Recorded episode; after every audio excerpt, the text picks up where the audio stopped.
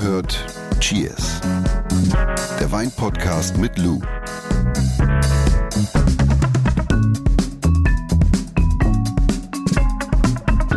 Hast du die Flasche schon aufgemacht, den Wein der Woche? Natürlich. Guck mal, was ist das hier? Ist- Was war das für eine Kapsel? Eine blaue oder lila? Blau. Ich frage mich, ist, wie entsteht eigentlich so ein Flaschendesign immer? Machen die sich dann richtig Gedanken, welche Farbe sie dafür wählen? Klar. Ja? Du glaubst nicht, dass das deine Chef, der Chefinzer Kleiner sagt machen. dann so, äh, ich mag gern blau, also machen wir meine Lieblingsflasche, machen wir in blau. Ja, das ist schon immer ein aufwendiger Prozess. Etiketten, Kapseln etc. pp. Es ist natürlich auch so, so wie bei uns, wie wenn wir sagen, Kleider machen Leute, ne? Und Etiketten sind ein ganz starkes Tool im Verkauf. Aber stopp mal ganz kurz, man hat Mhm. kein Bild dazu, aber jetzt hast du die Kapsel komplett abgeschnitten, ne? Also normalerweise schneidest du doch genau dann. Ja, ich am habe sie oberen- eben nicht so gut gelöst bekommen, dann habe ich sie einfach komplett eingeschnitten. Das mache ich ganz oft. Ist das verpönt? Darf man das? Nö. Ich finde, das sieht viel Also es kommt natürlicher drauf aus, wenn, die, an. Fl- wenn der Flaschenhals frei liegt und dann kein. Ja, es kommt halt drauf an, was ich finde immer, es kommt immer auf den Wein an. Also wenn ich jetzt irgendwie so einen fancy Bordeaux oder sowas habe, den ich vielleicht auch mal weggetan habe für eine Zeit, dann hast du ja auch manchmal Informationen auf der Kapsel, ne? Ah. nicht nur auf dem Etikett. Wie was? Zum Beispiel? Geheime Codes. Ja, zum Beispiel VDP. Gut, das hast du natürlich auch hinten auf dem Etikett stehen, aber da hast du natürlich VDP, den, den Traubenadler, dann hast du drin stehen direkt, ob es ein großes Gewächs ist, äh, erste Lage oder halt eben irgendwas der anderen. Also Gutswein, Ortswein. Ja, kommt es mal auf den Wein an, ob du die Kapsel komplett abziehst oder nicht. Aber hör mal, Es gab früher immer so Marketingaktionen bei süßhaltigen Limo-Getränken. Dann konntest du die. süßhaltigen Limo-Getränke. Ja, dann, hast du, okay. dann hast, du- hast du den Korken Ja. Mhm. abgemacht und dann war da drin, Dankeschön für das Glas, dann war da drin irgendein Rubbelcode oder so, den du einlösen konntest. Das ja, war stimmt. geil. Oder du musstest dann die, die Deckel sammeln, ne? Für irgendeinen so einen komischen. An dieser Stelle ist es Zeit, Danke zu sagen. Danke, wie ihr euch um unsere Cheers-Community kümmert, muss man immer sagen, und uns zum Beispiel weiterempfehlt. Denn auch diese Woche sind wieder viele, viele neue ja, Weinbegeisterte, Weininteressierte Podcast-HörerInnen neu mit dabei. Äh, deshalb an euch. Mhm. Herzlich weiter, willkommen und ja, äh, herzlich schön, willkommen. dass ihr da seid. Und weiterempfehlen ne? und schenkt uns eine gute Bewertung, damit unsere Cheers-Community weiter wächst. Ja, Wir stoßen darauf mal an. Ja. Auf alle, die dazugekommen sind. Mit euch zusammen. Cheers. Cheers. Der Wein der Woche. Im Glas haben wir den 2021er Lézerum de France, den Syrah, aka Shiraz, also Syrah ist in dem Fall die Rebsorte, äh, über Syrah und über die Unterschiede von Syrah wir und eine Shiraz. tolle Äh, Folge. Haben wir eine tolle Folge gemacht. Weißt du die Nummer? Kennst du das Nimmerchen? Na, du hast es rausgeschrieben. 19. Streberin. Ja, Folge 19. 19. Lohnt sich auf jeden Fall. Ja. Ja. Typisch, kannst du mal reinschnuppern? Blaubeere. Typisch, Ja. Aber Der übrigens Ist ja Syrah. Syrah ist halt die Blaubeere. Aber Syrah ist doch einfach die Blaubeere. Da haben wir noch ein bisschen Zwetschge dabei, ne? so ein bisschen Vollmilch. Vollmilch, das ist so lustig. Vollmilchschokolade. Aber Vollmilch, Mhm. das ist wieder so ein Punkt, wo man eine Weinprobe macht und vorne steht die liebe Lou und sagt so, ja, riecht dir die Vollmilch? Und denkst so, Vollmilch riecht Was ist mit nicht. der? Was ist? Vollmilch riecht, wenn sie sauer ist, aber sonst hat Vollmilch Nein, nein, keinen nein. Ich Duft. finde, dass so gehackte Vollmilchschokolade schon einen sehr Vollmilchschokolade. intensiven... Ich dachte ja, Vollmilch. Ach so, nein. Vollmilchschokolade, hör doch zu. Äh, Aber auch so ein bisschen was Würziges, du. ja, so ein bisschen Pfeffer, Pfeffer, genau. grüner Pfeffer, Tabak. Yes. Und äh, dieses Exemplar kommt übrigens, also Frankreich eh klar, aber kommt übrigens aus dem Paydoc. Ein kleines Schluckchen. Kleine Schluckchen. Der schmeichelt. Und Frankreich ist natürlich auch eine sehr gute Überleitung Ja. zu unserem heutigen Thema.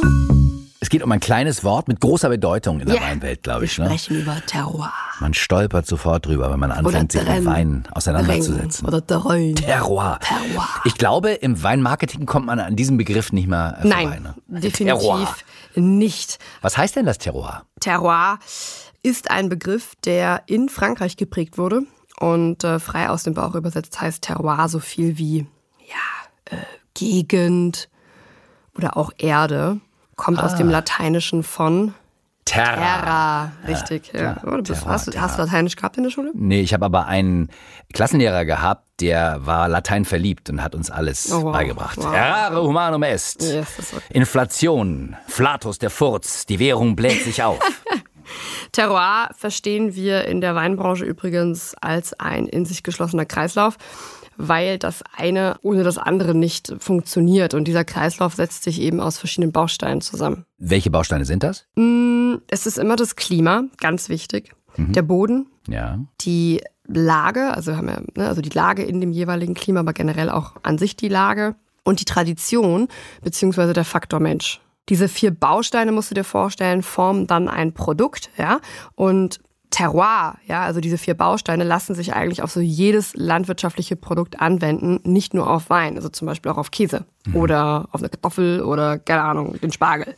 Wenn wir also von Terroir sprechen, dann geht es um authentischen Wein und auch um Lebensmittel, die die ja natürlichen Umgebungsfaktoren widerspiegeln. Ganz grob und natürlich auch sehr generisch gefasst, weil es sich dann wirklich auf eine Region bezieht. Warum schmeckt Rheingauer Riesling wie Rheingauer Riesling schmeckt? Also warum hat er diese Typizität? Äh, warum schmeckt Schweizer Käse wie Schweizer Käse schmeckt? Das ist natürlich jetzt wirklich sehr extrem grob gefasst.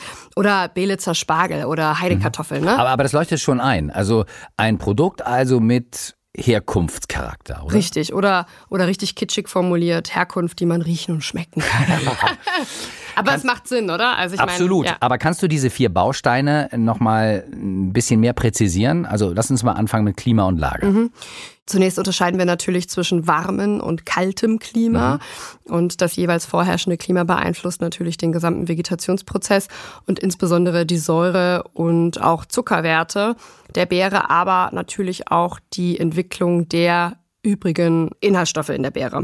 Also zum Beispiel Chardonnay aus dem Burgund versus Chardonnay aus Kalifornien. Also Kalifornien hast du natürlich auch kühlere Klimata. Ist Klimata die Mehrzahl? Wenn du das sagst, ja.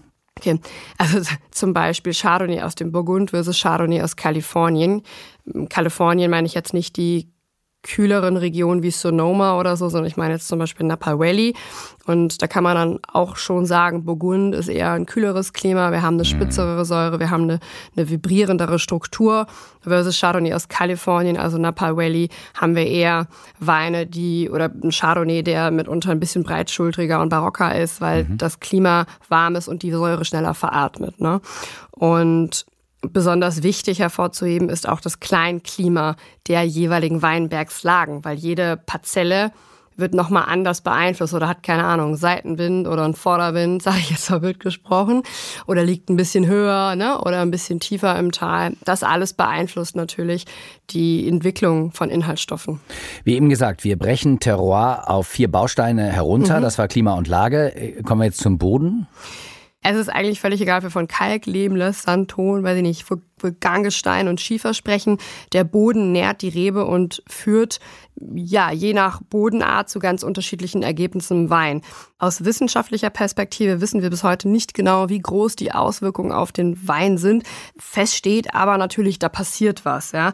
Denn klar ist auch, dass jeder Boden über einen anderen Nährstoffgehalt und über eine andere Wasserspeicherkapazität verfügt und somit die, die Rebe ja auf unterschiedlichste Weise füttert. Ne? Und dann hast du halt etwas molligere Weine, zum Beispiel gewachsen auf Lehm, und du hast aber auch sehr karge Weine, weil die kaum an Wasser und, und Nährstoffe rankommen. Ja? Und man sagt ja auch, je mehr die Rebe eigentlich kämpfen muss, ja, um sich versorgen zu können, da entstehen die interessantesten Weine raus. Ne? Weil wenn immer, es ist wie bei uns spannend. Menschen, ne? wenn wir den Kühlschrank voll haben, da lassen wir uns vielleicht auch ein bisschen gehen, aber wenn wir gucken müssen, ist das ein blödes Beispiel? Nee, das ist super spannend. Also, aber weißt du, wo ich hin will damit? Also, Ja. es ist so, ne, dieser, dieser Überfluss an Nährstoffen Ja. oder halt eben dieser, Ma nicht Mangel im, im Sinne von, der Rebe fehlt jetzt was, aber dieses Kämpfen für Nährstoffe, das ergibt sehr interessante Weine.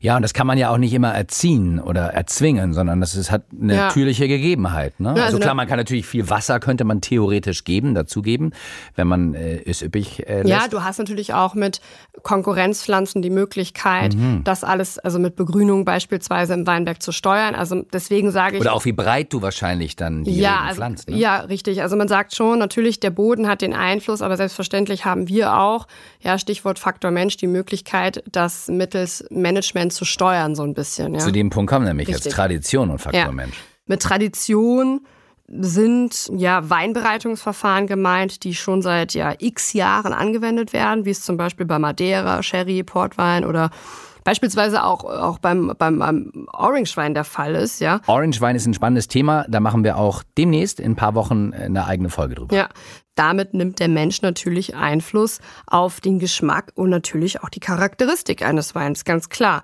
Wir haben uns im Weinbau und in der Kellerwirtschaft kontinuierlich weiterentwickelt äh, und verbessert.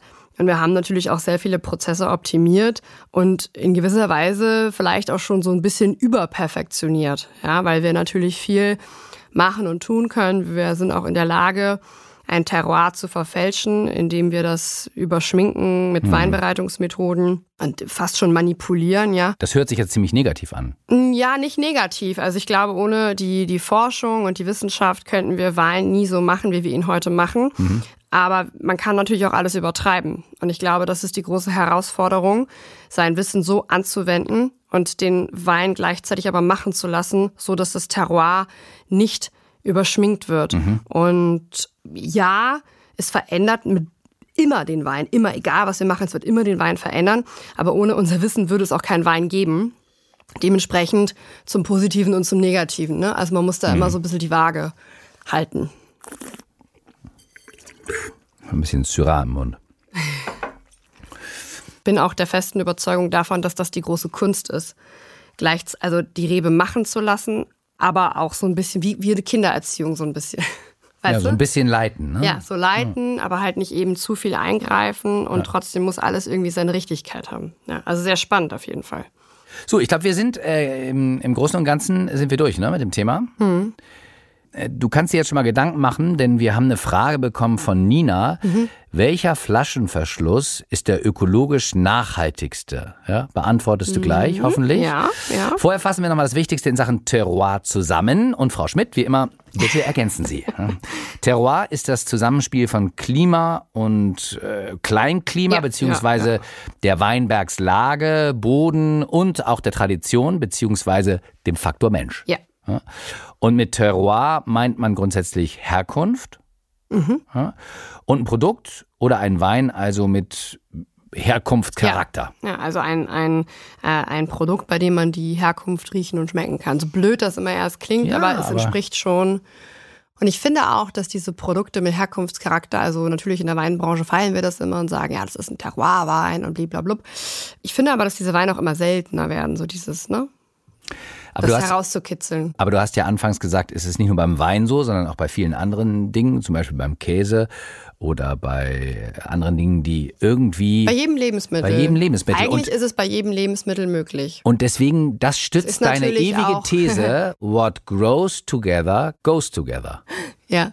Ja, Das stützt es einfach, Ja. weil es alles irgendwie aus diesem Boden, aus der Region kommt und damit Dann oft auch zu dem Wein der Region. Ja, das ist für mich passt. die einzige Erklärung, weil sonst verstehe ich das ja immer nicht, wenn du sagst, das passt einfach. Und man fragt sich immer, warum passt denn, wenn ich jetzt hier aus der Region äh, ein Gericht esse m- mit Hm. Fleisch oder manchmal auch, Was zusammen wächst, das passt auch oft ja, zusammen. oder auch so in Galizien, wo, was ich so liebe, wenn du da ähm, Pulpo isst, dann passt dieser Wein von dort Mhm. Einfach in bei, am besten Perfektion. dazu. Ja.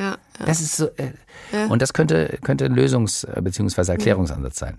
So, jetzt aber die Hörerfrage. Weißt du noch, welcher Flaschenverschluss ist der, Der ökologisch- ökologisch nachhaltigste? Die Frage der Woche. Was würdest du denn denken? Nachhaltig. Korkeiche wird angebaut, ne? Gibt es aber nicht ewig viel von. Boah, ist schwer. Es wäre auch eine Frage für Wer wird Millionär. Die meisten sagen nämlich, der Schrauber ist der nachhaltigere äh, Verschluss. Es ist aber die Korkeiche. Was? Ja, weil, also die Korkeiche hat definitiv die bessere CO2-Bilanz, weil das ist natürlich, die Korkeiche ist natürlich A, ein nachwachsender Rohstoff und B, bindet die Korkeiche CO2 aus der Luft, also arbeitet so ein bisschen wie, wie eine Waschmaschine und lagert das CO2, beziehungsweise speichert das CO2 auch noch äh, fürs Wachstum ein.